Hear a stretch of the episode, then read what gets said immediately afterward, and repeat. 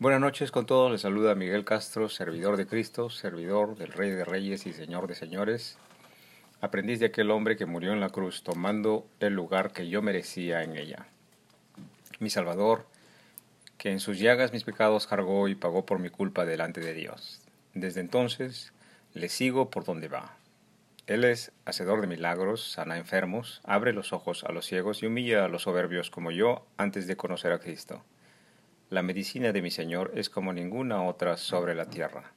Alabado sea Cristo el Salvador, y sea su medicina también para con usted y con vuestros amados. Esta noche está con nosotros mi esposa Gina. Gina, gracias por estar con nosotros esta noche. Buenas noches, hermanos. Continuamos con el Evangelio cronológico. Estamos en Mateo 5 del 17 al 20. Esta noche Jesús enseña acerca de la ley. Oremos. Padre Celestial, te doy gracias, Señor, por la inspiración de cada día, porque pones en mi corazón la pasión y el fuego de estar a tu lado, Señor, en tus escrituras, leyendo tu palabra, dejándome inspirar por ella, aplicándola y también enseñando a otros a ser semejantes a ti. Ayúdanos, Señor, a todo aquel que escucha estas palabras, ayúdanos a caminar en el camino angosto de la salvación en Cristo Jesús. Y leemos las Escrituras en el nombre del Padre, del Hijo y del Espíritu Santo. Amén. Mateo 5, del 17 al 20. No piensen que he venido a anular la ley o los profetas. No he venido a anularlos, sino a darles cumplimiento. Les aseguro que mientras existan el cielo y la tierra, ni una letra ni una tilde de la ley desaparecerán hasta que todo se haya cumplido. Todo el que infrinja uno solo de estos mandamientos, por pequeño que sea, y enseña a otros a hacer lo mismo, será considerado el más pequeño en el reino de los cielos. Pero el que los practique y enseñe será considerado grande en el reino de los cielos. Porque les digo a ustedes que no van a entrar en el reino de los cielos a menos que su justicia supere a la ley de los fariseos y de los maestros de la ley. Gloria a Dios por su palabra. Preguntemos a Dios, Padre Celestial, si mi Señor Jesús no ha venido a anular la ley o los profetas, tal como está escrito, ¿significa esto que yo debo seguir las leyes de Levítico, como, como no comer cerdo y estas cosas? Si Jesucristo cumplió con la ley levítica a la perfección, ¿yo también debo cumplirla? Empecemos estudiando la palabra en Romanos. Romanos 7:12. De manera que la ley a la verdad es santa y el mandamiento santo, justo y bueno. Gloria a Dios. El mandamiento es santo y justo y bueno, dice la Biblia. Sabemos que la primera ley de Dios, la primera ley de Dios, fue conforme a Génesis 2.16. El Señor Dios dijo, de todo árbol podrás comer, mas del árbol del conocimiento del bien y el mal no comerás, porque el día que comas de él ciertamente morirás. Esta fue la primera ley. Sin embargo, la generación humana, en Adán y Eva, quebrantaron este mandamiento. Más adelante, haciendo un resumen, vemos a Noé, que es pregonero de justicia, quiere decir pregonero de buen juicio. Y también vemos a Abraham, Isaac y Jacob, que también son elegidos por Dios, y aunque no tienen leyes escritas en las tablas, porque todavía no había nacido Moisés, Abraham, Isaac y Jacob, ellos crecen y perseveran en asemejarse a los atributos de Dios. Estos hombres, antes de Moisés, mucho antes de Moisés, son hombres de oración, son hombres de paciencia, de fe, guiados siempre por Dios. Se manifiesta entonces que antes que existiera Moisés, la enseñanza de generación a generación, de padres a hijos, acerca de la justicia de Dios, hace posible que José, por ejemplo, el hijo de Jacob, el intérprete de los sueños, rechace a la tentación de la esposa de Potifar, sin que exista aún ninguna ley escrita en tablas. ¿Cómo es que José, el intérprete de los sueños e hijo de Jacob, rechaza el pecado de adulterio, rechaza a la esposa de Potifar, oficial del faraón, 400 años antes de que existieran las tablas de Moisés. Más adelante, los israelitas son liberados de la esclavitud por Dios a través de Moisés y Dios escribe los diez mandamientos. Pero nótese que más adelante y debido al desorden del pueblo de Israel, Dios da a Moisés las leyes mosaicas o llamadas también levíticas. Y veamos qué dice acerca de las leyes del Antiguo Testamento.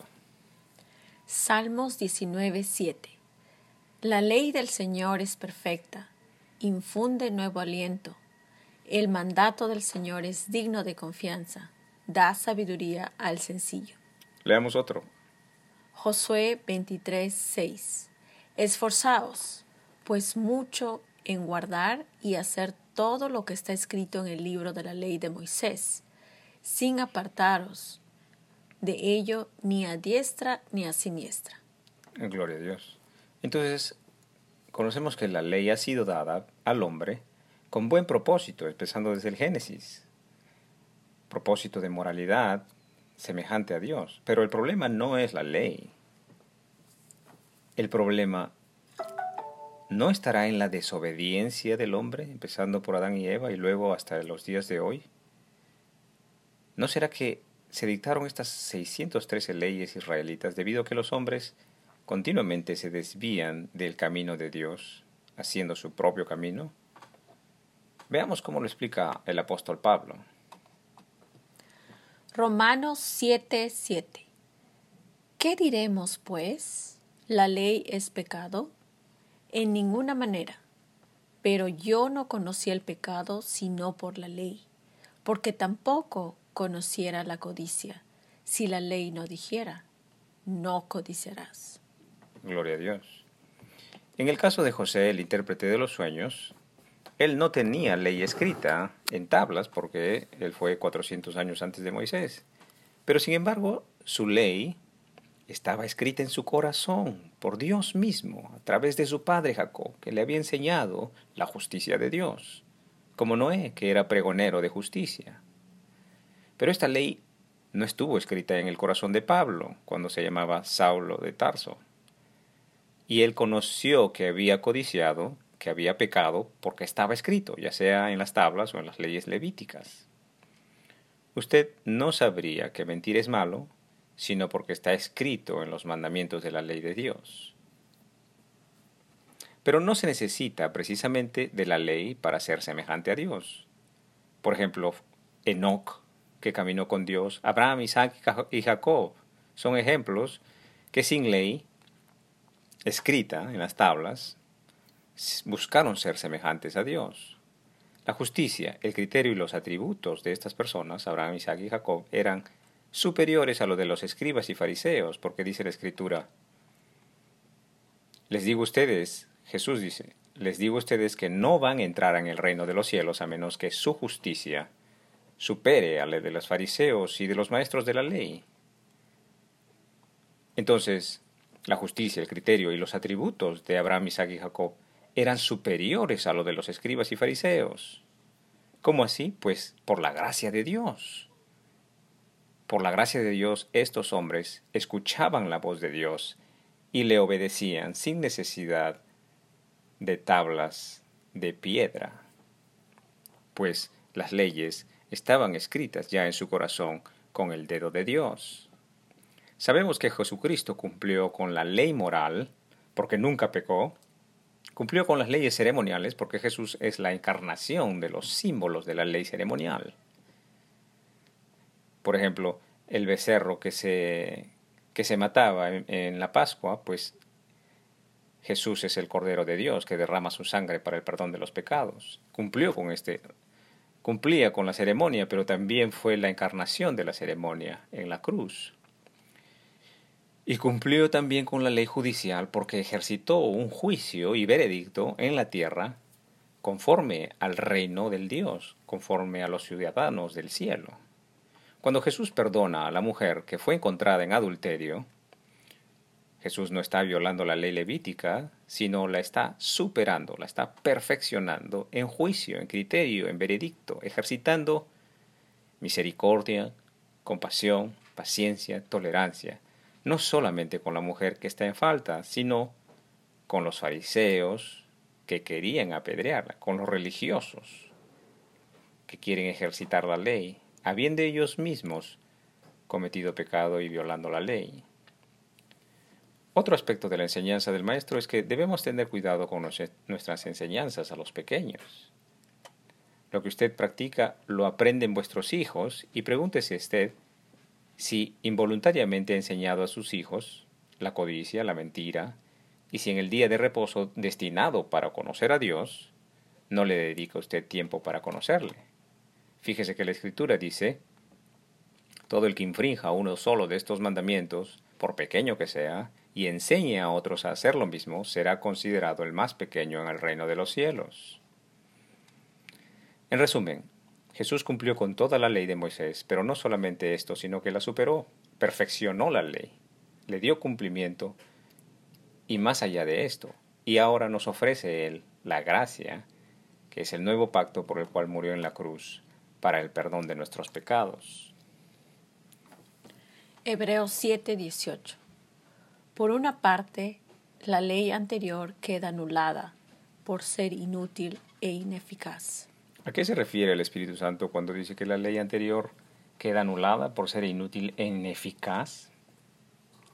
El Espíritu Santo nos enseña que el pecado que conocemos, la desobediencia a la ley de Dios, que por intermedio de la ley escrita sabemos que hemos violado, queda anulada cuando y solamente cuando la gracia de Dios es sobre el hombre, porque la ley no salva ni transforma al hombre, la ley está dada para que conozcamos nuestra maldad, para que nos veamos a nosotros mismos cuán diferentes y alejados de Dios estamos y somos.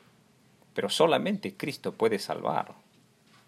Bien lo dijo Martin Luther King Jr., la moralidad no puede ser legislada, pero el comportamiento puede ser regulado. Poniendo un ejemplo, la mentira no está penada con cárcel en general, la moralidad no está legislada en este sentido, pero sí está penado el robo y matar, ¿verdad? El comportamiento maligno está penado.